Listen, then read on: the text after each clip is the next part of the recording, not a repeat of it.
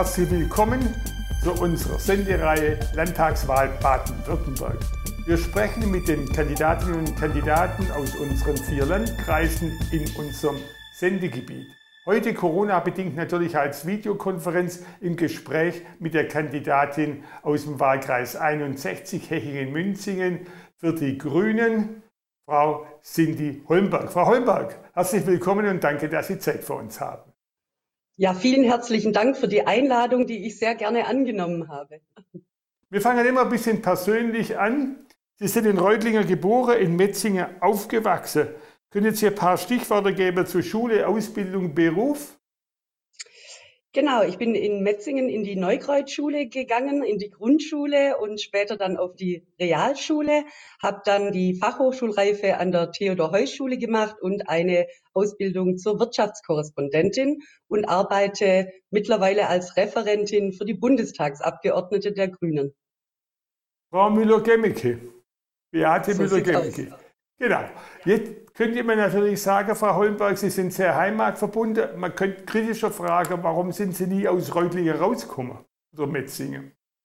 Ha, so aus, ich bin schon auch mal rausgekommen. Ich war auch in Duisburg, ähm, wollte dort das Abitur machen, aber aufgrund einer schweren Krankheit meines Vaters, also der ist in jungen Jahren schon an, dem, an meinen jungen Jahren schon in, an Demenz erkrankt und äh, daraufhin bin ich zurückgekommen und äh, aus familiären Gründen bin ich dann auch gerne hier geblieben. Und wie in die Politik letztlich gekommen? Ja, also ich in die Politik, also meine Familie ist einfach schon sehr politisch, ähm, schon immer. Äh, das liegt daran, dass meine Mutter äh, Geschichts- und Gemeinschaftskundelehrerin äh, war. Beide meine Eltern sind ja bereits verstorben und mein Vater im äh, US-Militär. Äh, das heißt, da gab es durchaus immer wieder politische Diskussionen, die wir geführt haben. Ähm, die Liebe zu Naturverbundenheit habe ich schon früh gehabt. 14 mit, mit, äh, mit in jungen Jahren schon habe ich ähm, Patenschaften für einen Bach übernommen in Metzingen. Da war ich eine der ersten, die dort eine Jugendgruppe gegründet hat, die den Müll gesammelt hat. Und dann später wirklich zur Politik bin ich dann gekommen, als ich ähm, 2004 in den Reutlinger Gemeinderat gewählt wurde und ich dann dort erkannt habe, dass man tatsächlich in den Parlamenten etwas bewegen kann durch Hartnäckigkeit, durch Überzeugungskraft. Und so bin ich dazu gekommen, dass ich denke, in der Politik kann man die Zukunft gestalten und das will ich auch tun.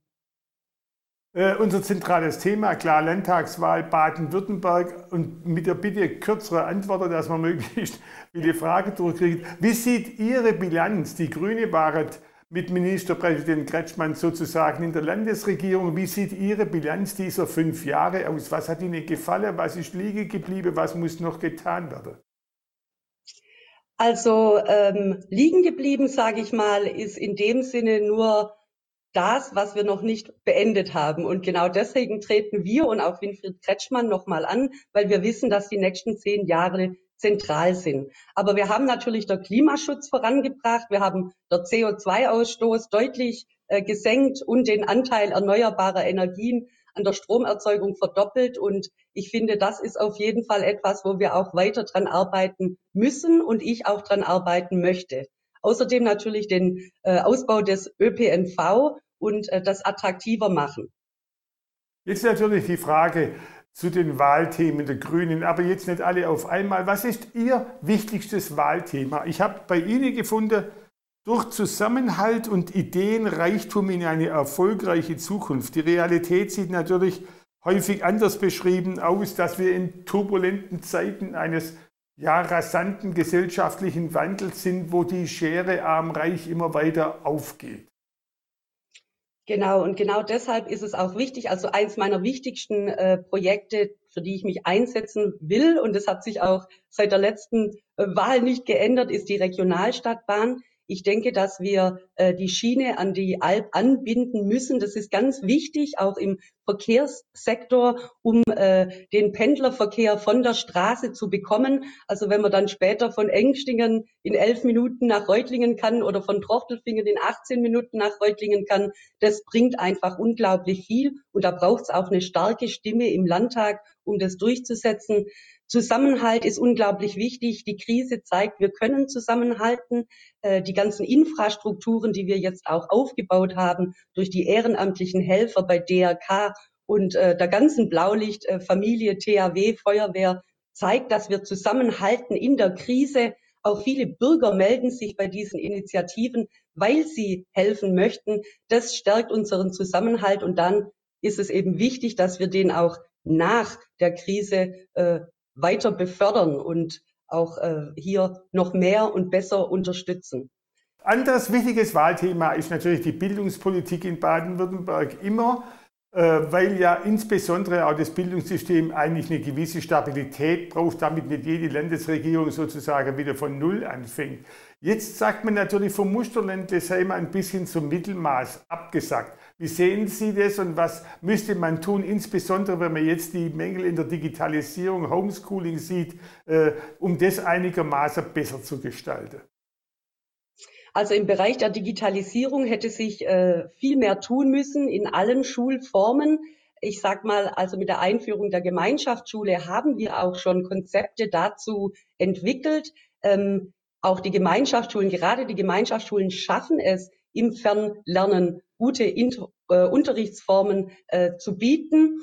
Grundsätzlich, dass wir im internationalen Vergleich etwas abgesagt sind, liegt jetzt nicht daran, dass es Gemeinschaftsschulen gibt, sondern das war schon davor so. Es geht darum, dass wir in dem Bereich, also gerade in den Grundschulen, dass wir die Grundschulen stärken, dass dort, wo die Kinder gemeinsam sind und gemeinsam lernen, dass wir diese auf ein Level bringen, so dass sie äh, stark nach vorne gehen können. Und ich glaube, die Grundschulen sind in den letzten Jahren doch durchaus auch vernachlässigt worden.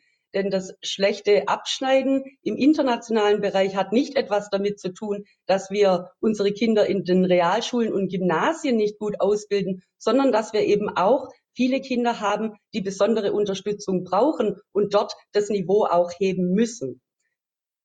Wir haben es vorher angesprochen, es gibt viele Krisen, aus denen man rauskommen muss. Klar, alles wird überschattet von Corona.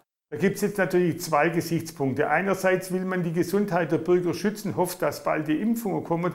Und auf der anderen Seite äh, stöhnt die Bevölkerung, um nicht zu sagen, sie ist zunehmend genervt vom Lockdown und den Beschränkungen, die man hier hat. Wie sehen Sie den Zusammenhang? Also ich glaube, äh, dass die Nachfrage nach den Impfungen so groß ist, das zeigt, dass die Bevölkerung durchaus bereit ist, weiterhin hartnäckig zu bleiben und auch durchzuhalten, auch wenn für jeden Einzelnen die Beschränkungen natürlich schwierig sind, auch für mich selber oder auch für meine Kinder. Ich habe ja drei Kinder im Alter von 20, 13 und 11.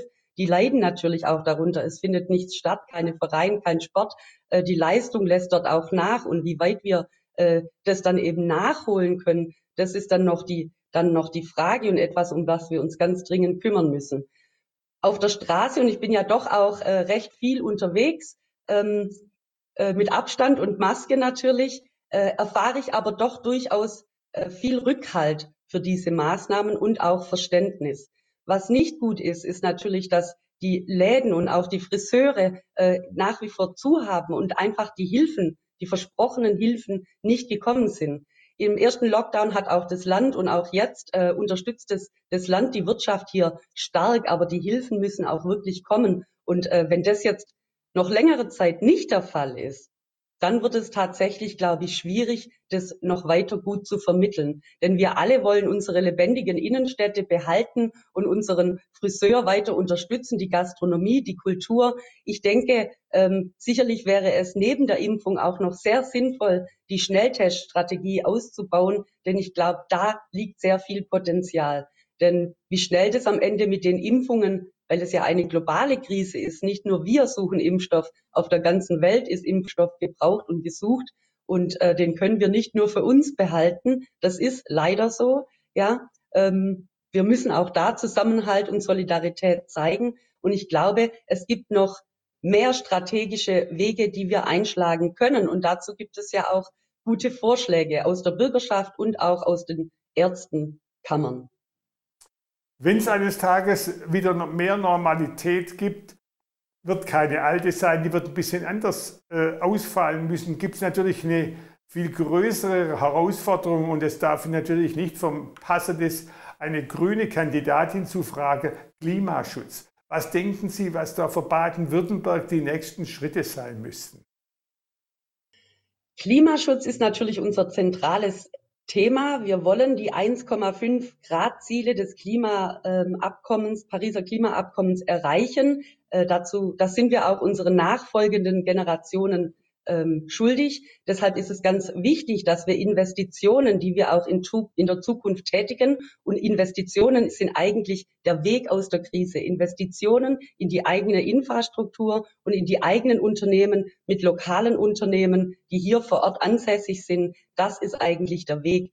Klimaschutz, erneuerbare Energien bietet schon immer unglaublich viel Potenzial für unsere Handwerker und auch für unsere Ideen. Äh, für unsere Unternehmen. Deshalb auch Ideenreichtum, denn wir sind das Land der Forscher, Dichter und Denker und genau dieses Potenzial müssen wir nutzen und das können wir gut und gescheit nutzen, wenn wir die Richtung vorgeben. Jetzt natürlich die letzte Frage, kriegt jeder Kandidat, jede Kandidatin den obligaten Promotion-Block, sprich 40 Sekunden. Warum sollen die Wähler am 14.03. Cindy Holmberg wählen? Die Zeit läuft. Ja, Cindy Holmerk soll man wählen, weil ich auch jetzt im Wahlkampf gezeigt habe und in der Krise gezeigt habe, dass ich fleißig bin, dass ich zuhören kann, dass ich mich nicht abhalten lasse von einer Krise, die anscheinend keine Kontakte ermöglicht. Ich bin, äh, biete viel digitale Veranstaltungen, wo man mit mir ins Gespräch kommen kann und niederschwellig jederzeit kann mein Telefon klingeln und ich bin gerne zu Gesprächen bereit und das werde ich auch als Abgeordnete tun. Ich werde mit den Menschen sprechen, die äh, Belange voranbringen und auch im Parlament äh, zeigen. Der Zusammenhalt muss sich binden aus äh, Landwirtschaft, er muss äh, aus Unternehmen, aus Biosphäre, nachhaltiger Tourismus unser Wahlkreis ist so ein starker Wahlkreis und dieses Potenzial möchte ich mit einer starken Stimme im Landtag vertreten.